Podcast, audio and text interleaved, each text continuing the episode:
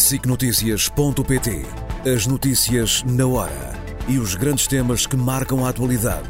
Informação em primeiro lugar, no site e na app. Os programas, as reportagens, os espaços de opinião. Tudo em SICNotícias.pt.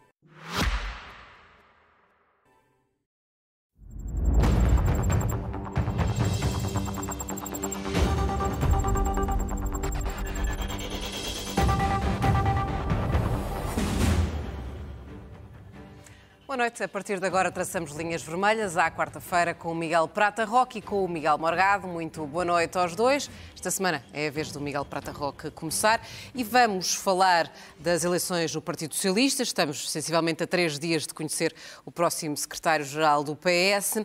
Pedro Nuno Santos recusou debates com José Luís Carneiro. O país não ganhava com um momento de discussão pública entre os dois candidatos?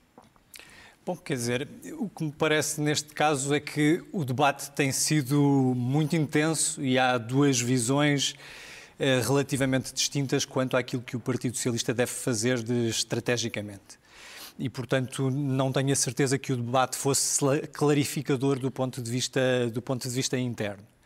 Um, julgo Mas do que... ponto de vista de externo, até porque o PS tem a ambição de eh, voltar a ser governo de Portugal, portanto podemos estar a falar do próximo primeiro-ministro de Portugal. Quer dizer, eu pelas sondagens que têm sido feitas não vejo que as pessoas não estejam esclarecidas e que não saibam quais são as características de cada um dos candidatos e que não avaliem positivamente ambos os candidatos. Nessa perspectiva, eu acho que a campanha do Partido Socialista até tem sido uma campanha a falar muito para o exterior ou seja, uma visão de defesa destes oito anos de governação, de um modelo alternativo àquele modelo que existiu antes desta governação por parte do Partido Socialista.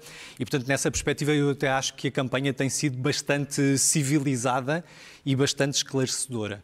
Isso tem, aliás, na minha perspectiva, potenciado a, a, manutenção de um núcleo eleitoral duro do Partido Socialista que tem estado estável nas várias, nas várias uh, sondagens que têm sido feitas.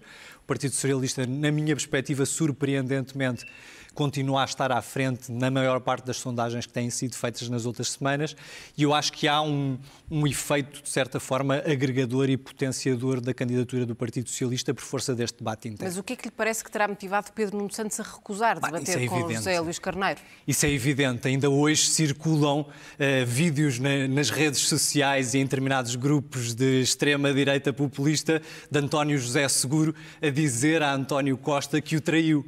E, portanto, obviamente que houve aqui uma tentativa de garantir que há uma possibilidade de pacificação a seguir às eleições dentro do Partido Socialista. E essa tem sido a tradição do Partido Socialista. Eh, não tem sido essa tradição, por exemplo, no PSD. Quando Rui Rio ganha as eleições, eh, no fundo, não reconduz na lista de deputados membros apoiantes de candidaturas adversárias. Eh, Manuela Ferreira Leite, quando ganhou as eleições, também o Passos Coelho dessas mesmas listas. E o Partido Socialista, pelo contrário, tem essa tradição agregadora. Isso aconteceu quando houve uma oposição entre António Guterres e Jorge Sampaio. António Guterres ganha as eleições para secretário-geral do Partido Socialista e depois ganha as eleições legislativas a Fernando Nogueira, quando Cavaco Silva deixa de ser primeiro-ministro. E aconteceu também quando José Sócrates se opôs a Manuel Alegre.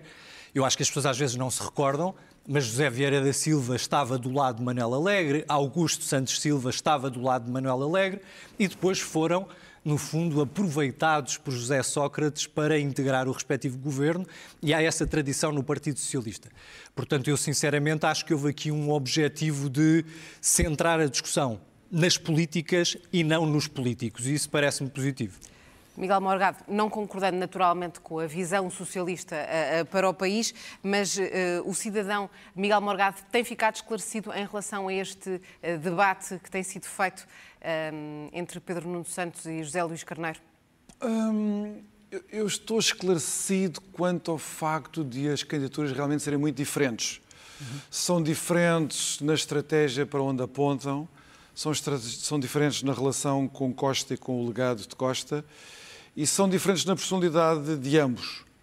Agora, uh, Pedro Santos evidentemente recusou os debates, não foi por, por porque o PS tem uma, uma vocação congregadora que mais ninguém tem no país, porque no Partido Socialista há lá uma escolinha de santinhos, isso é ridículo. O Partido Socialista, quando estava na moda baixo com Cavaco Silva, Primeiro-Ministro, o Partido Socialista era o conhecido saco de gados, como é evidente, e é preciso perguntar a António José Seguro, se ele andar por aí, o que é que ele acha dessa vocação congregadora, quando tentou ser líder da oposição e foi então, uh, destruído é por António Costa. De, de o objetivo é porque Pedro Nuno Santos sente que tem uma vantagem eleitoral interna, naqueles 60 mil militantes que estão inscritos para votar, ele sente que tem uma maioria com ele. Não sei se ele tem dados para isso, não tem, mas foi sempre a história que me contaram, que Pedro Nuno Santos tinha feito um trabalho político no, pelo país todo, com os militantes, e o José Luís Carneiro chegou aqui mais tarde e tem áreas de especialização regional que não são suficientes para contrapor o, o, ao Pedro Nuno Santos. Mas, Mas coisa... Pedro Nuno Santos perderia alguma coisa com esse debate? Ele, era, era aí que eu queria chegar. Uh, quem acompanha de fora estas candidaturas vê como, como os americanos chamam o underdog, é o Zé Luís Carneiro. E o Zé Luís Carneiro realmente, ele me perdoou, mas ele tem o carisma de uma pedra da calçada. Ele, as pessoas têm que perceber que uh, quando se candidata a Primeiro-Ministro ou Presidente da República, elas não são candidatas a Ministro das Finanças ou a número 2 do partido.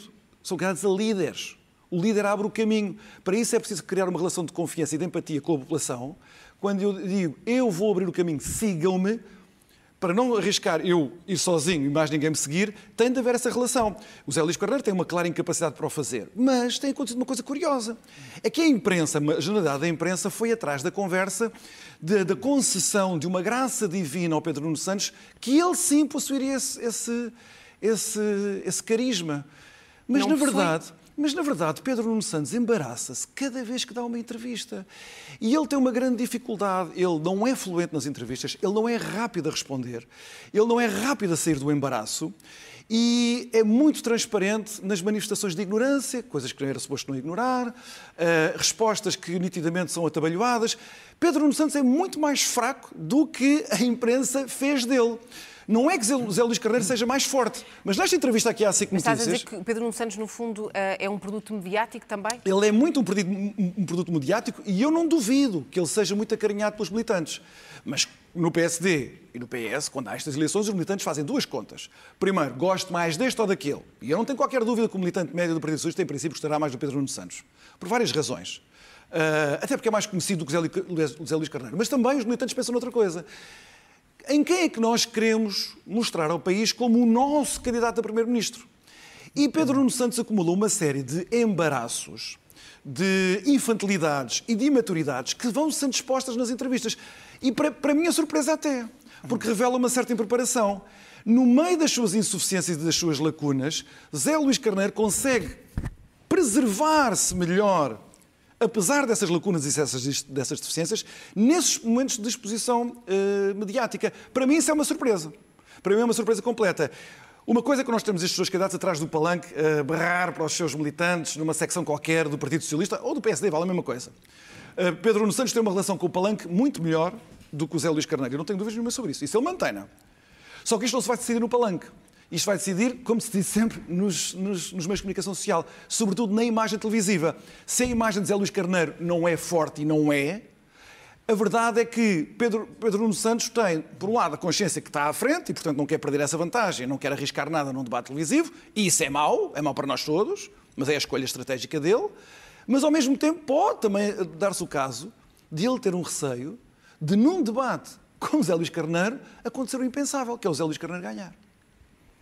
Eu imagino que o Miguel Prata Roca, até porque é apoiante de Pedro Nuno Santos, vai refutar, não, vai refutar uh, e faz parte das listas de Pedro Nuno Santos, vai refutar completamente uh, a visão do Miguel Morgado, nomeadamente quando, quando refere Pedro Nuno Santos não tem sido um embaraço? Não, uh, aquilo que eu vou refutar é isto. Eu não acho necessariamente mal que um candidato a um cargo público revele as suas hesitações, eh, eh, as suas perplexidades. Nomeadamente até... em relação ao valor do salário mínimo nacional? Oh, Rosa, do IAS. Oh, Rosa, a questão, IAS, a questão é, é. A questão, é, a questão é só esta. As pessoas estão fartas de pessoas de plástico. E eu próprio estou farto de pessoas de plástico. Eu acho muito importante que nós tenhamos pessoas eh, normais, corretas, que cometem erros, que se enganam, que têm hesitações, que têm dúvidas. Eu, por exemplo, ainda hoje ouço dizer assim: o engenheiro António Guterres não sabe fazer contas porque não sabia fazer o cálculo do PIB.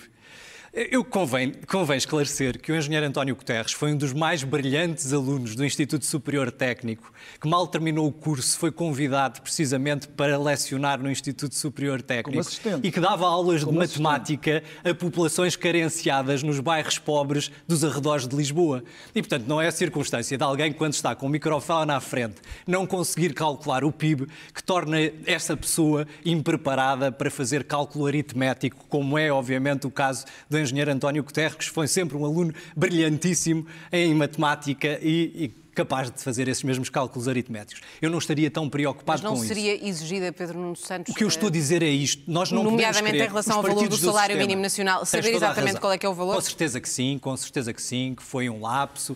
Eu interpreto isso como um momento de cansaço. Ele está neste momento, de facto, numa campanha eleitoral ainda que interna muito, muito intensa, no sentido de estar a fazer essa campanha. Ora, eu acho que ambos os candidatos eu isso gostava de esclarecer, porque conheço também bem o Zé Luís Carneiro. Nós estamos a falar aqui de dois homens de esquerda. Eu às vezes vejo algumas sondagens a dizerem assim: ah, José Luís Carneiro é mais, é mais querido por parte da população que não é militante do Partido Socialista. Eu devo dizer o seguinte: se houvesse eleições no PSD, eu, numa sondagem, também preferia que Pacheco Pereira fosse presidente do PSD ao invés do não Miguel duvido, Morgado. Não duvido nada. Ao invés do Miguel Morgado. E, portanto, é, mas é um grande elogio para mim. Eu não estava nada à espera que o Miguel Prata Roque me fizesse este elogio. É normal que o eleitorado de Obrigado, Miguel. É, é normal Obrigado. que o eleitorado de esquerda, é normal que o eleitorado de direita pretenda alguém como Zé Luís Carneiro como secretário-geral do Partido Socialista. Eu também pretenderia que Pacheco Pereira fosse presidente do PSD. E, portanto, esse tipo de argumentação. Destruir o PSD era certeza. Esse tipo de argumentação acho que é uma argumentação que prova pouco. O que interessa aqui saber, na verdade, é quem tem capacidade de tomar decisões, de as executar e ter uma visão compreensiva para o país. Eu, desse ponto de vista, estou muito tranquilo com os dois candidatos. Qualquer dos dois que venha a ser eleito secretário-geral do Partido Socialista está em condições, obviamente, de honrar a história do Partido Socialista e, mais do que isso, conhecendo aquilo que são os dossiês, conseguir tomar decisões que são importantíssimas para os nossos, para os nossos anos futuros, que vão ser anos complicados com a guerra na Ucrânia a eternizar-se, com a circunstância de Donald Trump correr o risco de ganhar eleições nos Estados Unidos no próximo ano, com a manutenção da guerra na Palestina. E, portanto, é preciso termos pessoas em quem confiar. E, desse ponto de vista, julgo que o Partido Socialista tem dado provas aos portugueses de que é capaz de, de honrar esses Morgado, o PSD de facto preferia que José Luís Carneiro fosse o próximo secretário-geral do Partido Socialista? Claro. Eu não vou fazer essa maldade ao Zé Luís Carneiro como o Miguel Prata Roque fez ao Pacheco Pereira. Por acaso tenho bastante respeito do Zé Luís Carneiro, não lhe vou fazer essa maldade. Sou completamente imparcial, não faço ideia o que é que a malta do PSD pensa. Eu sou completamente imparcial entre os dois. Por acaso conheço o Pedro Nuno Santos há muito mais tempo e dou-me bem com ele, acho eu, apesar das coisas que eu digo aqui dele na, na televisão. Eu, pelo menos, dou-me bem com ele, não sei se é recíproco. Uh, o Zé Luís Carneiro não tem nenhuma relação pessoal, mas eu sou completamente imparcial. Mas há uma coisa que é mais importante, parece-me dizer agora. Uh, mas José Luís Carneiro seria mais simpático eh, para o PSD do que Pedro Nuno Santos? O Zé Luís Carneiro, nesta entrevista, mostrou que tem aqui uma grande dificuldade. Ele não quer ser a pessoa liderante de uma candidatura que precisa de uma pessoa liderante. Ele acha que uh, um candidato a primeiro-ministro não é deputado, outra coisa qualquer. A primeiro-ministro, a líder de um país através da chefia do governo, tem que ser uma máquina de debitar propostas que, ainda por cima, as propostas dele são a continuação das, das propostas de António Costa. Ele não se quer autonomizar de António Costa e não se quer afirmar como líder. Isso é uma grande dificuldade. As pessoas gostam muito de dizer, os políticos gostam todos de dizer, eu não personalizo a política, porque o que interessa são as propostas para o país, porque é isso que interessa às pessoas. Isso não é verdade. Porque nós confiamos o poder, muito poder a um primeiro-ministro, aqui em Portugal, em qualquer outro regime democrático, é muito poder que vai para as mãos de uma só pessoa, para ela decidir em circunstâncias que não estão previstas. Nós não sabemos o que é que vai ser o país daqui por dois meses ou daqui por dois anos. Portanto, nós temos que saber o que é aquela pessoa as qualidades e os defeitos daquela pessoa. Esta ideia que é muito vendida pelos meios de comunicação social, que o bom político é aquele que defende propostas e não, não se apresenta a si próprio, não discute a personalidade dos outros, completamente errada. Nem Mas ele tem assim. conseguido, por exemplo, distanciar de Pedro Nuno Santos? Pronto, era aí que eu queria chegar. Realmente isto são dois PS diferentes. São dois PS diferentes. Não é por acaso que a candidatura de, Pedro, de Luís Carneiro acusa Pedro Nuno Santos de, ele próprio e as pessoas que estão à volta dele, de radicalismo político, de um, de um esquerdismo radical, ao passo que ele é herdeiro, ele, José Luís Carneiro, seria herdeiro de um esquerdismo moderado. É preciso ver de onde é que vem Pedro Nuno Santos e esta ideia que Pedro Nuno Santos tem da política. A esquerda europeia teve quatro grandes crises a seguir à Segunda Guerra Mundial. No final dos anos 50, quando a reconstrução da Europa fez com partidos centro-direita e a esquerda percebeu que tinha que se desmarxizar. Isso aconteceu com grande simbologia no Congresso do SPD alemão no final dos anos 50. Depois veio a crise dos anos 70 em que as luminárias de esquerda, intelectuais, abandonaram definitivamente o marxismo, eh, decretando a sua falência teórica, intelectual. Depois veio a queda do Muro de Berlim. A queda do Muro de Berlim foi muito importante porque foi, selou o final de uma esquerda que foi a esquerda do século XX. Esquerda moderada, nem estou a falar da esquerda sovietizada, a esquerda, a esquerda democrática, onde se inclui o PS, que disse mais ou menos isto. Estas, estas grandes componentes do modelo liberal, conservador, democrata cristão triunfaram na história. E, portanto, partido, os partidos socialistas e trabalhistas ou se adaptam ou então vão morrer. A seguir, e, então apareceram todas as terceiras vias, Tony Blair, essa coisa toda, Bill Clinton. Isso foi muito importante para Guterres também, aqui e em Espanha e noutros países. Depois houve uma última crise, esta é que eu queria falar. E Pedro Nuno Santos é herdeiro da combinação destas duas crises, que é a crise financeira de 2008 e depois a crise da zona euro, sobretudo no sul da Europa. Partidos de direita e partidos de esquerda tiveram que praticar austeridade. Só que houve uma grande diferença. Quando um, governo, um partido de esquerda praticava austeridade, autodestruía-se. Os partidos de direita tinham um eleitorado que era mais resiliente à austeridade. E então, foi aí que muita gente no Partido Socialista e noutros partidos de esquerda perceberam que tinham de repensar radicalmente totalmente tudo o que tinha sido a herança política dos últimos 30 anos, o blairismo, as terceiras vias. O que é aconteceu? Perante o vazio intelectual, que estas pessoas não foram capazes de preencher, foram cooptadas intelectualmente por muitas teses do populismo de esquerda, em Portugal pelo Bloco de Esquerda e por seus aliados. Pedro Nuno Santos e o seu grupo é muito ainda tributário disso. Não foram capazes de se autonomizar dessa, desse ressentimento, desse sentimento de orfandade e optou por esta terra de ninguém, que é uh, vamos continuar com o orçamento de contas certas, mas ao, mas, ao, mas ao mesmo tempo eu quero é uma agenda de esquerdismo radical e diabolizamos a direita. Eu só quero dizer isto. Temos que avançar, é, é típico do, do ponto de vista radical. Do ponto de vista radical, é sempre típico tomar o moderado por radical e o radical por moderado. Quando Pedro Nuno Santos diz uma coisa que o Zé Luís Carneiro jamais diria, que um governo PSD e liberal é um governo radical, ele está ainda eh, nesse pântano intelectual e político que fez, que fez Pedro Nuno Santos e dos seus mais próximos esses órfãos. E nós, em Portugal, estamos a pagar muito por causa da crise temos de, deles. de avançar para o próximo uh, tema, uh, Miguel Prata Roque. A verdade é que temos uh, assistido a um problema que cada vez é, é, é mais comum na vida pública portuguesa. Chama-se amnésia. Também este caso não foge a este padrão ou tendência, como lhe quiserem chamar. Agora, uma auditoria vem confirmar que Afinal, foi mesmo a Secretaria de Estado da Saúde, liderada na altura por Lacerda Salles, que marcou a consulta para as gêmeas luso-brasileiras no Hospital Santa Maria, em Lisboa. A minha pergunta é quem é que sai pior desta novela, porque eu acho que lhe podemos chamar isso. Bom, eu de facto acho que o que é preciso é que, independentemente de quem é o titular do cargo, independentemente de quem é o partido que está a exercer funções governativas, que haja memória histórica dentro da administração pública que haja um modelo na administração pública de apoio ao governo que seja, no fundo, que não seja transitório, que não seja efêmero, mas que seja permanente. Por exemplo, nós continuamos a funcionar muito em Portugal com base na ideia de ministérios. Cada ministro acha que tem que ter um ministério. Eu, sinceramente, acho preferível que a administração pública esteja associado em grandes departamentos governamentais que auxiliem vários ministros ao mesmo tempo que haja serviços partilhados entre os vários membros Eu do governo. Eu ainda não, não, consegui compreender onde é que, onde é que quer chegar concretamente. Quer chegar com isto. Há determinadas questões que não são questões políticas. Há questões que têm que ser questões de boa governação e de, de governação técnica. Isto não Tem é que haver um canal oficial. Ética? Eu acho que. Não, o que eu estou a dizer é isto. Se, houver, se tivesse havido um canal oficial se houvesse um serviço expressamente encarregue de tratar dessas mesmas, desses mesmos assuntos. Não teria sido uma secretária de um secretário de Estado a decidir se envia ou se não envia a correspondência X, Y ou Z para alguém. Mas Tem que, que haver vale transparência. um procedimento sério e transparente quando depois falta ética e falta bom senso e falta provavelmente outras coisas que eu não quero acrescentar. Mas a ética que estás a apontar é a circunstância de não haver memória relativamente a esse momento, é isso? Uh, também, mas não é neste caso, é, é, o facto de haver uma secretaria que parte do princípio que tem que marcar uma consulta, porque provavelmente houve um pedido para que tal acontecesse. Bom, eu já disse isso várias vezes. Eu tenho muita pena que o Presidente da República tenha colocado o governo perante essa mesma situação. Devia ter evitado fazê-lo e, obviamente, que todos nós percebemos, porque é isso que circula no Hospital Santa Maria, que o pedido teria sido feito por um familiar próximo de Marcelo Rebelo de Sousa. É lamentável que isso tenha acontecido. Para que o governo se possa proteger, é preciso que nós saibamos quantos pedidos idênticos é que são feitos quantas crianças nas mesmas circunstâncias é que estariam no país.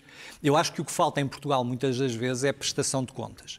Esta é a existência de estatísticas oficiais. Se nós tivéssemos uma base de dados na administração pública que identificasse todos os pedidos que são formulados, podíamos comparar e fazer precisamente um juízo Para de já, adequação da decisão sabe, política. Este foi um é caso único e que eh, não teve eh, nenhuma semelhança com nenhum outro caso. Miguel Morgado, no fundo, coloco-te a mesma questão. Quem é que sai pior um, desta novela a que temos assistido? Bem, mas primeiro vamos repor os factos, porque os factos já não são os mesmos que eram há uns dias. nós hoje tivemos acesso a muita informação. Uh, já nesta fase, nós não podemos dizer com tanta certeza que foi o Presidente da República que fez o pedido. Nós ainda estamos longe de saber o que é aconteceu entre o Presidente da República aceitar o e-mail do próprio filho e ir para a frente. O que é que nós sabemos da auditoria? Também achei muito, muito prudente falarem na Secretaria de Estado. E são as palavras da senhora diretora no Parlamento. Mas a imprensa já está a dizer que no relatório da auditoria diz que é o secretário de Estado. Não é uma secretária do secretário de Estado. É ele, Lacerda Salles, que faz uma coisa que também já sabe. Telefonou, foi por via telefónica. E, portanto, está em causa também, mais outro facto, uma ilegalidade. Nós já não estamos no plano da ética, do bom senso, estamos no plano de uma ilegalidade que pode configurar um crime de abuso de poder por um governante, neste caso pelo secretário de Estado, Lacerda Salles. É porque, nós já estamos numa fase muito mais grave. As não podem ser marcadas por, eh, por telefone. Claro, Isso, claro. no fundo, e nós já sabemos, uma sabemos quantas crianças, que, que sabemos quantas crianças foram referenciadas para este tratamento, não é verdade não saibamos, já sabemos que eram 10, que estas duas, que estas duas crianças não, não tiveram registro clínico nenhum e, portanto, tiveram um procedimento informal que as levou a, a, obter aquele tratamento, nós já sabemos muita coisa. E eu começo a suspeitar que quem vai sair mal dele, apesar, mal disto, apesar disto ser claramente patrocinado pelo grupo de António Costa para tentar destruir o Presidente da República, eu começo a achar que se calhar mediram mal o alcance disto e Lacerda Salles ainda vai pagar caro estas amnésias todas. Também não se lembrava que tinha, se teve uma reunião com o, o filho do Presidente da República. Quem é, que, quem é que não consegue recordar se teve ou não teve claro. uma reunião com o filho do Presidente da República? Por amor de Deus, por mais anos que se tenham passado. Claro. Agora, eh, eh, Lacerda Salles desmente que tenha feito qualquer tipo de telefonema, qualquer tipo de pedido. Parece que na auditoria o nome dele aparece e três vezes mencionado. E há a questão da ilegalidade. Alguém cometeu esta ilegalidade. E não foi o Presidente da República que cometeu esta ilegalidade. Miguel Morgado, Miguel Prata Roca, o nosso tempo infelizmente chegou ao fim, mas temos encontro marcado na próxima quarta-feira. Até lá, foi um gosto.